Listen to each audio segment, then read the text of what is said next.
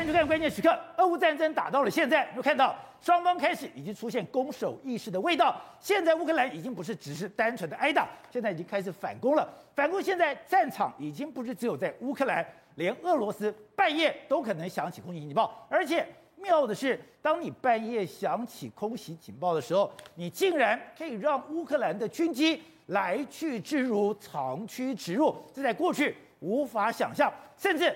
乌克兰现在他的国防部的人员讲话也越来越重。这一位是乌克兰国防情报局的局长，他怎么讲？他说这个战争只可能有个结果，这个结果唯一的方式就是普丁死去，因为只要普丁还有大权在握，普丁还有办法掌权，他绝对不会认输，他也没有办法下台，这个战争就会没完没了。但现在乌克兰真的有针对普丁下台、针对普丁过世，甚至。针对普丁有一连串的想法了吗？而我们看到五角大厦也在形容说，现在俄罗斯在顿巴斯的战局进展微乎其微，而且现在俄罗斯它的整个状况处于贫血状况。不要说它的人员装备损失非常惨重，它的士气可能也低落到我们无法想象。好，在这一段里面，资深媒体人黄伟汉也加入我们讨论。伟汉你好，把这个好，观众朋友大家好。好，走、so,，刚刚讲到。乌克兰国防情报局局长哎，布达诺夫居然讲，这个战争只剩下一个结果，是就是普丁下台或死去。没错，事实上大家都在问说，到底乌克兰战争和俄罗斯战争什么时候会结束？好，结果最新的这个说法是，乌克兰国防情报局的这个局长布达诺夫他说呢，俄罗斯在乌克兰战争结束的唯一方式就是普丁死去。他是接受乌克兰的电台专访，公开这么讲。所以你知道，现在乌克兰方面呢是越讲越强硬。那为什么越讲越强硬？谁给他们这么多底气？当然是西方盟国的武器陆陆续续到达。另外一方面来说的话，因为在乌东战场，我们都知道说，其实目前俄罗斯的所有的军力都在乌东，不断的狂轰滥炸，已经打了十天左右，这个状况。但目前为止来说，乌东的这个战场里面，根据五角大厦的形容是，俄罗斯军队陷入叫做贫血状态，用贫血来形容，动也动不了。占你占领了一个村庄之后，你占据，哎，宣称说我占到之后，马上又离开，所以也没办法实质的占领。所以的那加上说后勤补给一直没办法到，所以整个在乌东战线你是十天几乎是完全不动的一个状况。而且刚刚讲到，现在这个战场已经不是在乌克兰了，对，现在已经打到了俄罗斯了。打到俄罗斯刚刚讲的半夜居然响起空袭警报，是还有。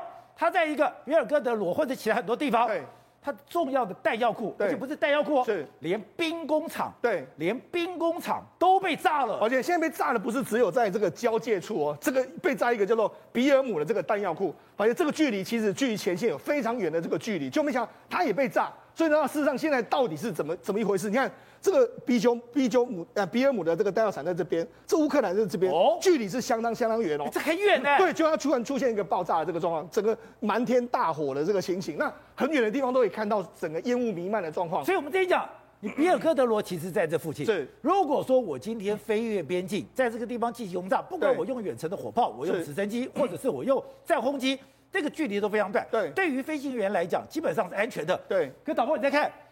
这个乌克兰这个地方，在这个地方是的，我竟然打了十万八千里，对，把比尔姆这个弹药厂给轰了。对，那目前为止来说，官方已经证实有两名的工人死亡。好，因为为什么这个工厂很重要？你可以仔细看，这个是工厂本身，它里面有有列宁的图啦，各式各样的图。它过去一段时间呢，这是前苏联时代，就这工厂，不对，或在俄罗斯，他们生产。多管火箭最重要的地方就在这个地方，算是俄罗斯非常重要的一个国防重镇的位置。就没想哎，就在这个所有人，出现了一个莫名的大火，然后爆炸的这个状况，到底当然了，是不是乌克兰攻击我们不知道，但是在这个时间点里面来说，显得相当相当的诡异的这个状况。那除了这个之外，你怎么可能无风无油多短秋呢？你可能怎么可能在没有状况的状况下，哎？这个这么敏感的时刻，对，这么重要的弹药厂，是你居然就大爆炸。而且那，根据这个他们的这个工作人员形容说，这座工厂的大楼简直是被炸飞上了天空。哦，所以到底是什么炸弹有这么大的功，这么大的威力，炸到整个楼都完全飞到天空去？你知道这个真的是一个非常诡异的这个动作。好，那除了这个诡异之外，我们知道别尔哥罗德这个地方，这个地方在这边这附近的时候，最近呢晚上都会听到很多。不只是这个所谓的这个空袭警报，甚至他们还听到说飞弹飞飞过去的声音，甚至还有这个所谓飞机飞过去的声音，甚至像车，因为我们知道那种声音非常大之后，就触动了整个这个汽车警报。哦，整个晚上的时候，别尔哥罗德这个地方都是汽车警报的声音，还有空袭警报的声音、飞弹的声音，还有飞机的声音，所以当地民众已经相当的害怕。这难道这个俄乌克兰的军队真的已经打到别尔哥罗德这个地方？所以说那个震动到整个沿街，然后我听到了声音。这个所有的汽车的警报器都响了。好，除了这个目前的乌克兰军方可能在这个这个俄罗斯的这个边境进行一个反攻之外，我们就来看一下美国国防部怎么去评论俄罗斯目前在顿巴斯的这个进展。他们就说呢，我们陆续看到俄罗斯在顿巴斯地区处取取决的这个进展是微乎其微。他们在伊久姆还有帕帕拉帕帕斯纳获得一些小小幅度的进展，但是我们看到说他们会进去。这个村庄里面，然后宣布胜利，然后撤回他们的军队，只是让乌克兰就把它收回。所以也就是说，他们只是做样子，对，他们是做一个表面功夫。那做表面功夫，他说什么？他们根本就不想战，他们就是说对这种对伤亡厌恶，然后对风险和伤亡的这个厌恶感，不仅在空中，而且在地面上，他们在地面上的这个工作非常非常谨慎，也非常不温不火，非常不平衡。在某些时候，坦坦白的说，最好形容他们的死就是贫血。所以，他们不但人员、机具、战备损失非常惨重，对，更可怕的事情，我觉得，哎。今天美国的形容也太惨了吧！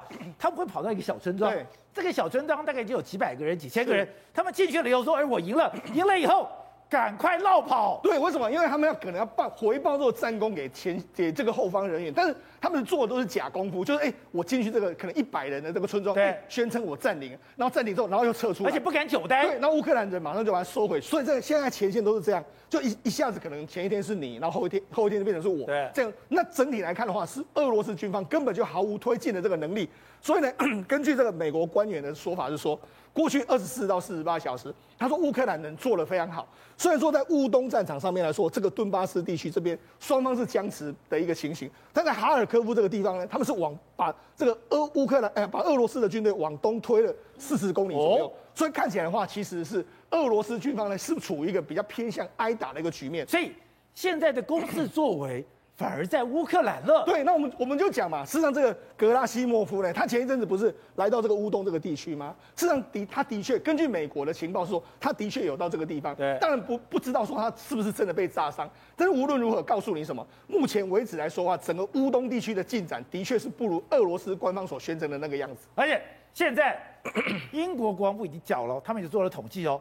现在有四分之一俄罗斯的部队已经无法战斗。是刚刚讲到的，他的这个所谓的坦克，坦克损毁的数量是已经超过一千辆。没错，事实际上对乌克兰来讲的话，它的损失真的啊，对俄罗斯来说，它的损失真的相当巨大。这是英国国防部说的，他说除从开始入侵以来，俄罗斯在四分之一这个入侵乌克兰的军队已经损失掉了。那俄罗斯一共投入一百二十多个这个营战术群。那目前这全部战力的百分之六十五，所以他们损失是相当相当巨大。等于说，俄罗斯把他百分之六十五的营战斗群丢到了乌克兰，丢在乌克兰里面四分之一是又没有办法有作用。对，四分之一没有作用，你就知道损失相当巨大。我们现在来看一下最新的这个战报，包括说，你看今天为止来说的话，士兵又多死了三百多人，然后机飞机啦，然后直升机啦，运兵车啦，然后你可以你可以注意到。现在所 无人机增加的数量非常多，对，因为这几天的时候，你看，无人机一下增加二十六台，包括击落什么海海鹰式的这个无人机啦，不断不断的宣称这样。那为什么这个对俄罗斯非常重要？我们知道俄罗斯呢，从二零零五年到二零一八年的时候，他开始改变他的国防预算，他也要军事现代化。所以现代化的时候，他用了很多，包括说先进的武器啊，包括什么野战防空系统啦、多管火箭系统啦，包括说有这个无人机，各式各样的东西。可你看到，他们这一次在这个战争中间毫无发挥作用。所以英国给他下了一个一个状态，就是现代化他们是彻底的这个失败。因为投资，你看从二零零五年到二零一八年，这么多的国防预算投资之后，在这一次的这个这个作战中间，几乎是完全宣告一个失败的这个状况。所以我不是只有直升机，我也不是只有坦克。刚才讲的，我的多管火箭弹，我的无人机其实量也够的，可是没有想到一个一个的就被打下来了。对，根据英国情报，他说的非常清楚。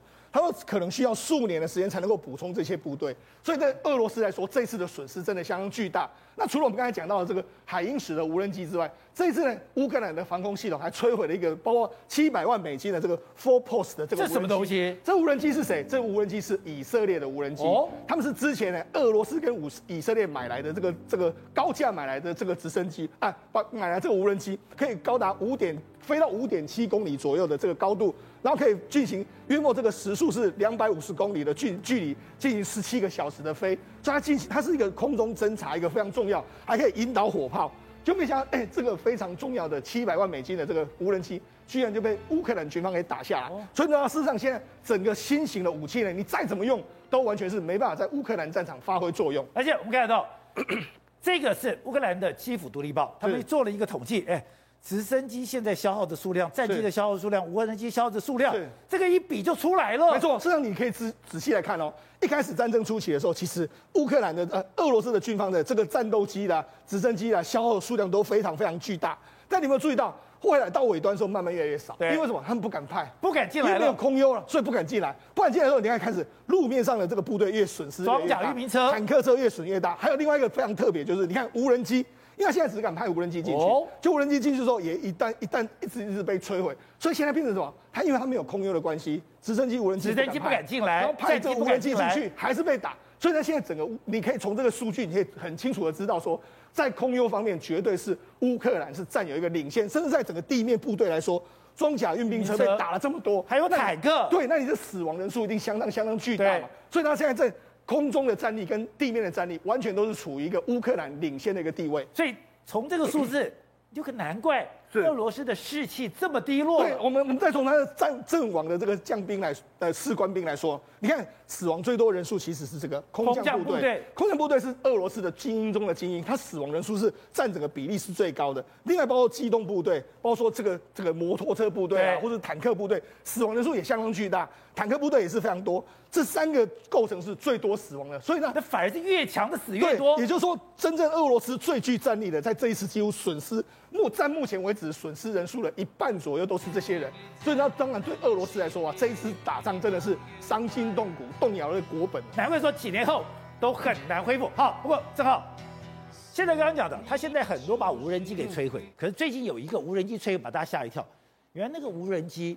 是防火用的，是以前消防队在用的，消防用消防队用的无人机，竟然都派到战场，这个代表你到底缺了多缺？还有，就是因为你连消防机、那消防的无人机都派到战场。现在西伯利亚的大火 没人管了。对，现在俄罗斯面临到一个问题，就是它的无人机每一天都在掉，每一天都在掉，没有那么多的无人机嘛。可是有趣的事情，我们今天看到乌克兰就打下这台无人机的时候，你看它上面有竟然写出的那个单位名称，竟然是俄罗斯的紧急情况部。哎，紧急情况部是干嘛？是他们救火的。哎，他们把他们内消防兄弟，对，他们把打火兄弟救火的无人机。现在拿到前线去做这东西，被被我们发现说，原来俄罗斯士兵啊，或者俄罗斯军队这个无人机真的不够用。导播，我们先带回来啊。为什么我们知道是紧急情报部的？因为这一块这边这个是俄罗斯文，已经被人家翻译出来，它上面标签是紧急情报部，显然完全不是跟军队有关系的。另外一个更扯是宝杰哥，你看他们的油箱也是用宝特瓶做的。哦、他们之前有油箱用宝特瓶，我们之前有踢爆过。原本他们的油箱就是 cost down 用宝特瓶，我以为是特例，没想到境内所有的乌克兰的这个所谓的无人机里面也够用宝特瓶。然后镜头是 Canon 嘛，对不对？摇杆是那个那个呃一般的电动玩具的摇杆，所以表示俄罗斯是真的很烂。可是有个大问题哦，现在俄罗斯把这个很多不管是警察。消防员甚至消防队的这个无人机掉到前线，对不对？里面火没有人救了啦。我们现在看到是俄罗斯内陆的这个大火状况，这是两个村庄的途中有一条联邦公路，现在被大火这样烧。很多人看俄罗斯的状况说，哎，那这只是普通一个野火，不对。现在统计哦，包含整个俄罗斯到现在来说，它的野火数量是大幅大幅度的提高的，甚至很多野火是这样子哦，比如说。这个野火本来是可以避免的，可问题是哦，因为呢，他们那个无人机的作用是什么？先去寻，对不对？对，发现有烟的时候，赶快派人去灭，对不对？在你看星星吃火的时候，赶快把它压掉。现在没有机器去寻了，然后呢，就算发现变大火的时候呢，发现没有人去救了。所以呢，现在整个俄罗斯哦，非常非常多人在大火，甚至呢，对于整个俄罗斯来说的话，现在他们可能需要跟波兰来求救啊，因为以前呢是有派过波兰的救火员去俄罗斯求救了。本去俄罗斯帮俄罗斯人灭火了，这就是以前波兰的消防队跑去俄罗斯帮俄罗斯灭火的画面。所以如果继续这个仗打下去的话，俄罗斯可能真的连境内打火兄弟都没有。可是更惨事情是这样的，俄罗斯现在不是每一天都有战损，每每一天都有战损吗？可是那个战损一部分是被乌克兰打下来，对不对？这一部分这样是自己破坏的，而且自己破坏。他为什么自己破坏？我这样讲，之前不是有说俄罗斯的大兵去捡乌克兰枪，互相射自己大腿吗？射完后我就退役，对不对？可是射大腿毕竟会痛。现在乌克兰情报部哦，既然哦截获一个通讯是俄罗斯大兵跟他爸爸通讯的，他说我们有原本有十台坦克，可现在只剩一台坦克，为什么？另外九台我们自己把它弄破。自己把它弄坏，原因什么？弄坏我就不用上战场了。所以这是一个，另外一个是俄罗斯人自己家后勤哦，超级超级拉萨。比如这个哦，是一个俄罗斯非常非常贵的这个所谓顶规的雷达车。结果呢，既然呢在运送过程中，因为这雷达车自己用轮型轮型装甲跑太慢，竟然也撞到桥头，撞到桥头，这雷达车就坏掉。甚至呢，我们还有看到这照片什么？哎，俄罗斯的坦克，你说这个非常贵的雷达车。对，这么贵的雷达车，你居然让它撞到桥梁？桥梁，因为我们一般都有限高三点五，限高五点二，对不对？就完全没有注意到。那另外，我们现在看到这是什么？是俄罗斯的坦克开一个过桥的时候，开一开开开，自己呢从桥上掉下来。所以现在俄罗斯的坦克啊，俄罗斯很多武装啊，就是因为这种自愿破坏或是非自愿的这种掉下来的，导致损伤非常非常多。那俄罗斯现在面临到一个问题是征兵真的不足，对不对？结果呢，他们不是不是找些佣兵过来吗？结果呢，乌克兰情报局竟然发现一个状况是在乌克兰一个地方，车臣的佣兵跟布里亚特的有，布里亚特是里面一个共和国啊。哦，这两个国家用兵这样干嘛？互相开火？为什么互相开火？分赃不均。他们认为车臣的人，他们也不是什么好东西嘛，就什么洗衣机、熨斗之类的。结果呢，分赃不均，之后两边这样开始打仗。所以呢，你可以看到俄罗斯士兵在这边哦，真的，一士气差，二互相分赃，三军备也不够，现在连境内都要失火了。好，董事长，该讲的，现在这个战争的状况，这个范围已经不是现在乌克兰。再把这个图，这个是乌克兰，我们把这个图标清楚一点，这是乌克兰的国土。过去一直在乌克兰，特别在乌东这个地方，在哈尔科夫，在这个涅顿内茨克这些卢甘斯克这个地方来打来打去，结果我们现在打到了。这个俄罗斯的边境也是在边边，怎么会这么远的比尔姆的弹药厂我都打进去？如果这里都打了，那我莫斯科可不可以打？就有可能可以打。难道今天乌克兰有胆子、有这个胆子杀红了眼，直接打回俄罗斯吗？我觉得这个不见得是乌克兰的直接的攻击行动啊，但是是说间接或渗透，或是一些敌后的一些的。一些的敌后作为，爆破这个是有可能存在，因为本身普京在控制俄罗斯的时候是牢牢的控制没有错，对。但你也知道他的反对力量也非常的大嘛，现在老百姓生活很不好过嘛，有很多人也是在造反嘛，对。所以这个我觉得各处会产生一些反动的力量，包括美国中 CIA 本身的渗透，都事实上都存在的啊。俄罗斯并不是一个。非常密不透风的国家，不像中国大陆那么样的紧张啊。所以美国真的要趁这个机会把普京给弄下台吗？当然，这个是目标之一。所以你要回到这个情报局局长讲的话，他讲的话里面就非常的可怕了，你知道吧？他认为他这个事情非常悲观的看法。他在接受乌克兰的广播电台的访问的时候，他对结果就讲出一个非常肯定的话。他说：“这个仗打到一定是要普京本人要离开这个世界。”对，那这个就很惨啊。那这那这普那普京只要活了一天，这仗就打不完，对不对？这第一个，这是他的讲法嘛。对，这就变持久战了。不，当然持久战已经没有人怀疑持久战。但第二个，他讲的更重要的一句话，他讲到战后的俄罗斯怎么处理，因为他对这个俄乌克兰的安全他们很顾虑。你看到没有？他讲的就好，他要把俄罗斯分成三个或更多部分。哎，这个有点像你就是说满清的时候，对，那个割地赔款啊，是对不对？那这时候你看，你看那时候德国二次二次大战结束的时候，那个德国非常东西德，对不对？然后他防止你德国再有作战能力的时候怎么办呢？他说永远追求永远的和平，就产生了煤钢共同体。因为作作战当时的二战之前的战争的基本原料要煤要钢，一个煤一个是钢铁嘛。我把煤跟钢铁全部给你控制住了，就产生了煤钢共同体，就今天欧盟的前身。对，大家一起集中管理啊，有这个 哎哎龙尾修法，是，对不对？东西都交出，原物料都交出来，产业也交出来了，就维持了一段非常长时间的和平。那概念的时候，他也是这个概念开始的嘛，他要把俄罗斯分成三个国家，一分为三。啊，他因为他要维持他乌克兰长久的和平的话，那一定要符合谁的目标？奥斯汀讲的目标，呃，弱化俄罗斯。所以说，这俄罗斯的领导人是怎么讲？俄罗斯讲，他们要分，他们要解，他们要分解俄罗斯。所以，俄罗斯这个国家现在目前战争形势很明显的。所以我第一阶段以前在冷战时间，我分解苏联，现在。是分解俄罗斯，对，因为你现在这个形势，整个作战态势大家都知道嘛，很简单嘛。你自己要，你所有的战争在俄方的，在俄方的这个作战态势、作战的进度非常缓慢嘛。对，非常缓慢代表什么意思呢？代表你的消耗很大嘛，代表你的损耗很大嘛。你攻方缓慢的话，你的部队就不利的嘛。对，所以这个已经不用再讨论说到底是西方占优势还是俄罗斯方占优势，这个不用讨论，这是时间在消耗的问题。那时间谁都知道，消耗越久就不符合这个普丁的利益嘛，对不对？就普丁不利的情况出现，所以他现在开始讨论什么议题了？他讨论说我以后怎么处理这个国家？第一个把你分成三块，对，我靠，这个这问题来了。它分成三块，然后第二个，你要把所有的你当初所侵略的、所占领的一些一些的国土的，通通交还给日，交还给大家。难怪日本要介入。对，日本日本北方诸岛要拿回来。北方四岛介入了，那我问你很简单，那海参崴要不要还回给这个这个中国北京呢？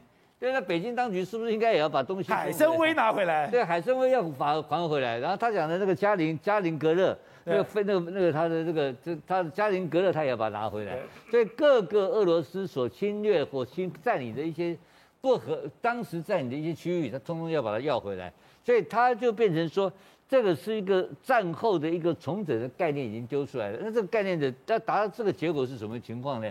那必须要普京变成战犯，对，必须要普京判重刑，或者普京被刺杀死，对，就这几个可能性。那就打到这种情况的话，是中间有没有中间点？完全没有了嘛，没有中间妥协，那就是呃，这就是不是完全？所以为什么奥斯汀那个讲法，国美国国防部的奥斯汀讲法那么大争议性？就是你根本就是要准备要灭掉俄罗斯嘛。欸，当时你在讲奥斯汀要弱化俄罗斯的时候，我还没有感觉。你要把奥斯汀的谈话跟这个乌克兰国防部长布达诺夫两个话一对，对，什么叫弱化？分而食之，把你一分为三，把你一分为三。你他讲奥斯汀讲讲第二句话，你知道我们要让俄罗斯永远没有再侵犯其他国家的周边国家能力，能力对不对？就不这种，也就乌克兰这种故事不会再重演。对，那如何让他没有这种能力？分裂你，所以这个结果出来，拆了他。那我问你，那这个结果，俄罗斯要不要跟你拼？拼了，俄罗斯一定拼嘛？普京一定跟你拼嘛？俄罗斯现在变成卫国战争啊！好，瑞德。为什么今天奥斯汀敢讲这些话？因为为什么今天乌克兰的情报首长敢讲这话？他的底气就是我的火炮已经源源不绝的，原来他的 M 拐拐拐八成九成都已经送到战场了。对，没错。那么这场战争呢，为什么会在这个呃紧接而来的这个这几个礼拜呢，发生一个呃量变呃质变变成量变了？为什么？因为很简单。大规模的这个所谓的呃一百五五十五毫米的这个呃榴弹炮呢，即将哦在乌克兰的战场上发挥它的震撼效果。为什么呢？美国直接宣布百分之八十捐给这个乌克兰的呃一五五公里的榴弹炮呢，已经都进去了。百分之他之前不是说十八门嘛，对不对？十八门到现在都没有说是什么。然后另外七十二门是 M 拐拐拐的榴弹炮嘛？对。然后 M 拐拐拐的榴弹炮呢，它是全世界最轻的铝合金的这个呃说火炮，他们用这个呃 C 十七等运输机直接把它运过去，非常快就到波兰了。然后紧接而来就运进去，现在已经大量的运进去这个呃呃乌克兰里面。而且十四万发的这个炮弹呢，也包括神剑的精准那个那个导引飞弹，也都呃几乎大概到大部分都运到了这个波兰的边界等等啊。这样的一个火炮，现在目前为止，已经美国已经帮他们训练了五十个种子教官，目前已经超过两百多位的乌克兰的士兵会操作这个 M 拐拐拐。各位不要小看这个 M 拐拐拐啊，为什么呢？因为我们台湾想尽办法要买，美国都不卖我们哦，因为它非常的轻便啊。我们在台湾的话呢，除了 C 幺三洞之外，我们可以直接用低音直升机就吊它。你看它有多方便。还有法国政府的凯撒，这个等于说哦，榴弹炮还有十二门，也是幺五公里的哦，已经一百一十二一百一十二门的这个相关的榴弹炮了，更不要讲。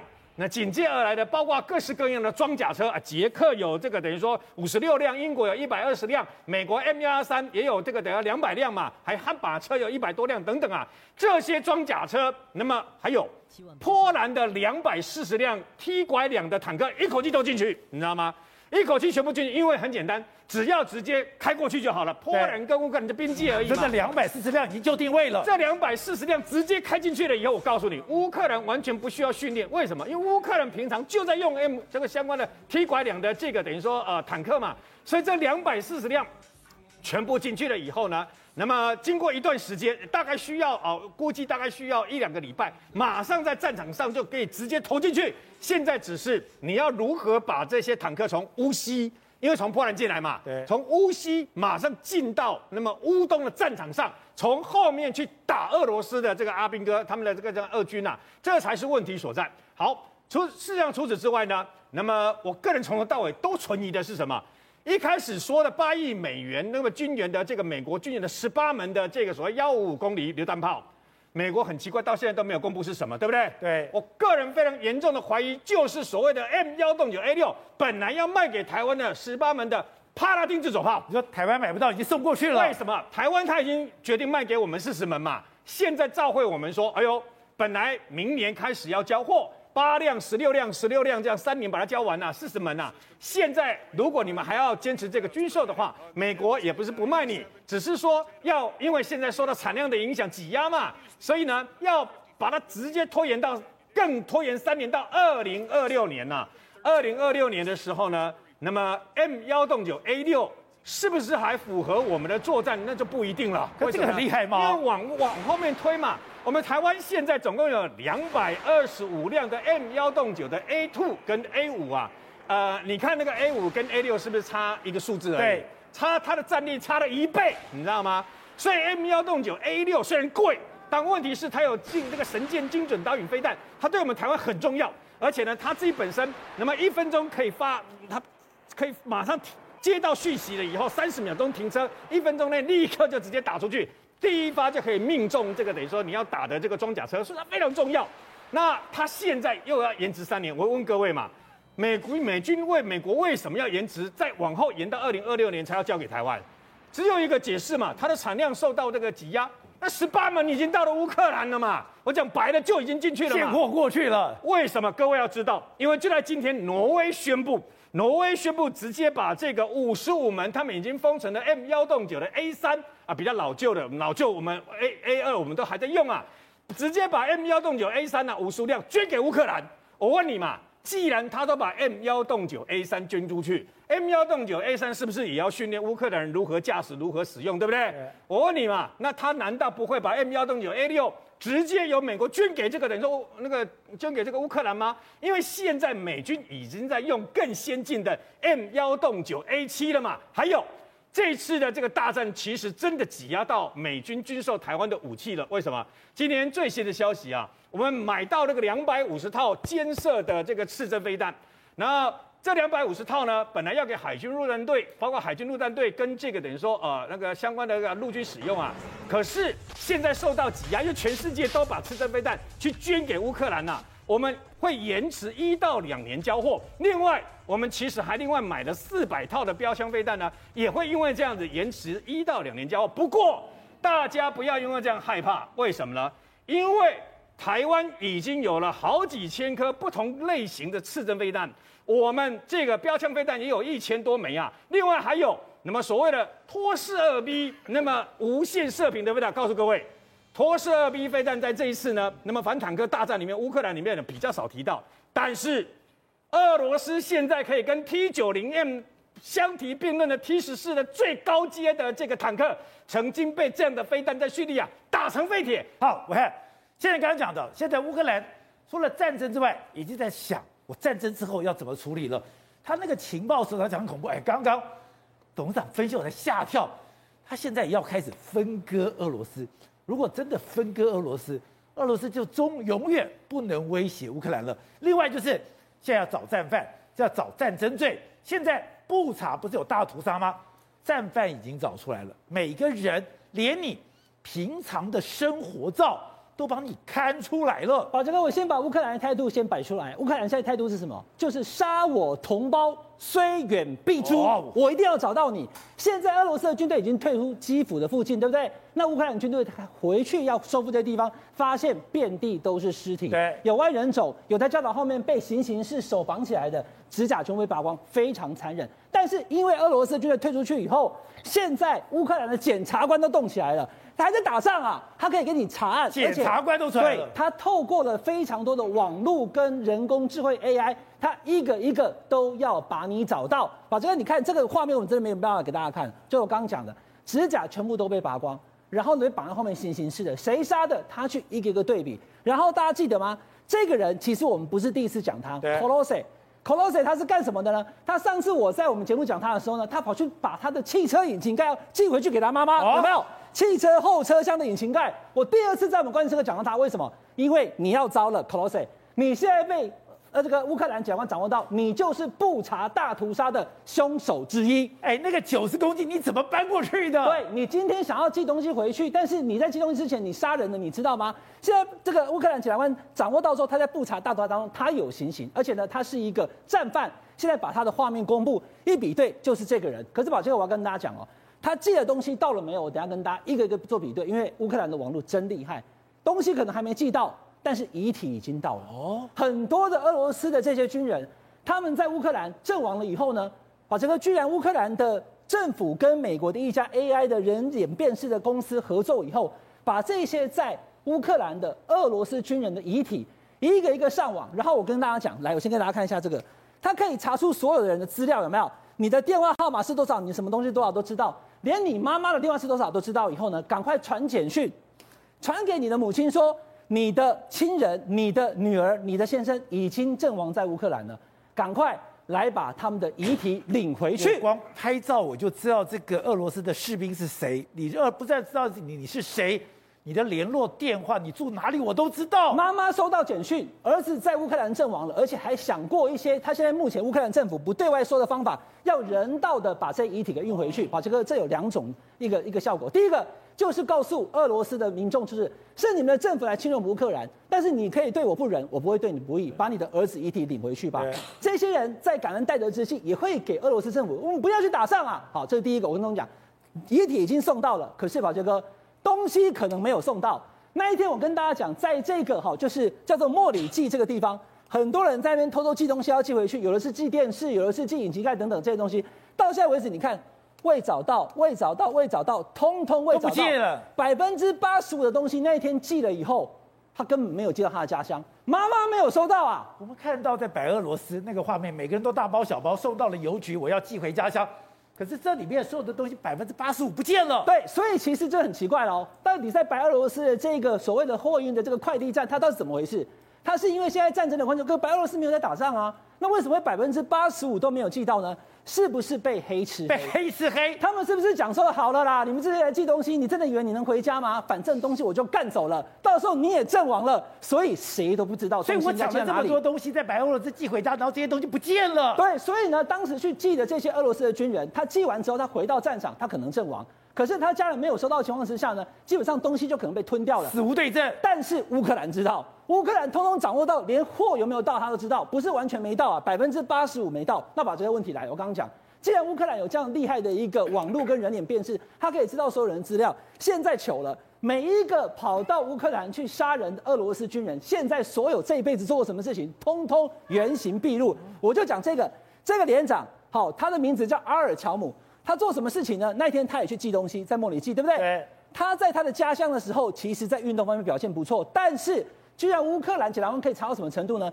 查到他曾经在二零一六年的二月二十七号的时候，买了一台三菱的汽车。Peugeot 对，当时不对对 Peugeot 他当时这台车呢是跑了二十二万公里，他用五十五万卢布去买，有没有？二月十六号的时候才过了几个月，七月七号，五个月以后呢？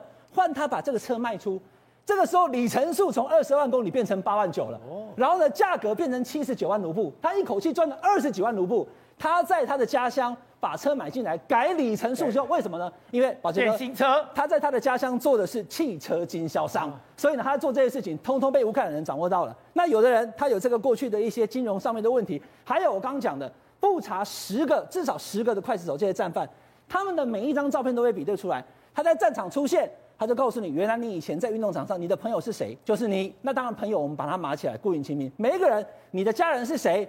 你的儿子是谁？这些照片一旦被公布出来之后，对他们造成非常非常大的压力。这就是乌克兰的网络力量。